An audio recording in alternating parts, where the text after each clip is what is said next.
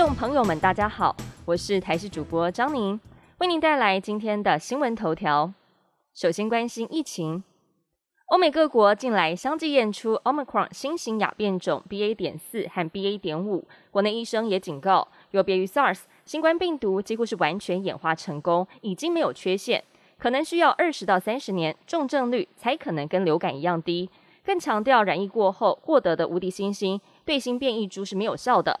未来每个人都要再施打次世代疫苗。不过也有部分民众，即使周遭的家人都确诊，自己却没有染疫，被外界称为是天选之人。有医师就分析，这可能跟基因有关系，但其中的机转比较复杂，还需要再理清。我国五到十一岁儿童接种疫苗，现行规定两剂需要间隔十二周。卫福部传染病防治咨询会预防接种组在十号召开会议，讨论缩短间隔时间。结果出炉，与会专家考量心肌炎副作用比预期低，再加上国内疫苗供货充足，而且本土疫情严峻，所以同意缩短为至少间隔四到八周。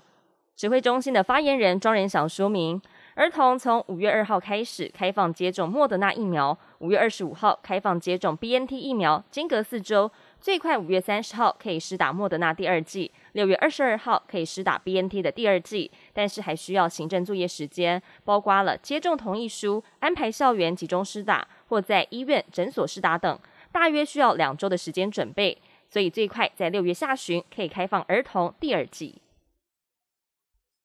今天封面再度南移到台湾附近，各地天气不稳定。高温虽然可以达到三十一到三十三度，但是没有下雨时感受稍微闷热。不过在西半部又要开始降雨了，中部以北则是要注意局部大雨的发生，一直到下周一还有下周二才会稍稍减缓。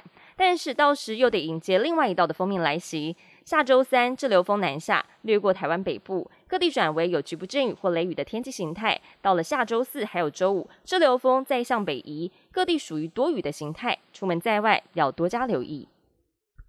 还要来关心到这位另类的状元，彰化县立竹塘国中一名詹姓应届毕业生，今年国中会考拿到全国唯一五 C 作文满积分。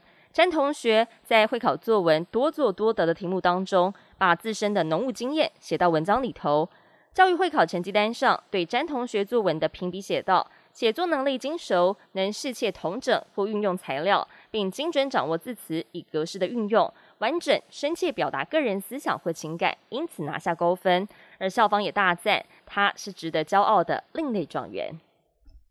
国际焦点：美国总统拜登宣布，美国 CDC 将取消入境旅客登机前需要出示 PCR 裁剪呈现阴性的要求。美国政府高级官员透露，在旅游以及航空业者极力的游说之后。拜登政府将取消搭机入境国际旅客需要出示行前 COVID-19 检测阴性的规定，将在十二号凌晨零点零一分开始生效。白宫官员表示，基于科学数据证实落地筛检的不必要性，CDC 正式放宽边境管制措施。不过，CDC 将会在往后的九十天内重新评估这个决定。本节新闻由台视新闻制作，感谢您的收听。更多新闻内容，请持续锁定台视新闻与台视 YouTube 频道。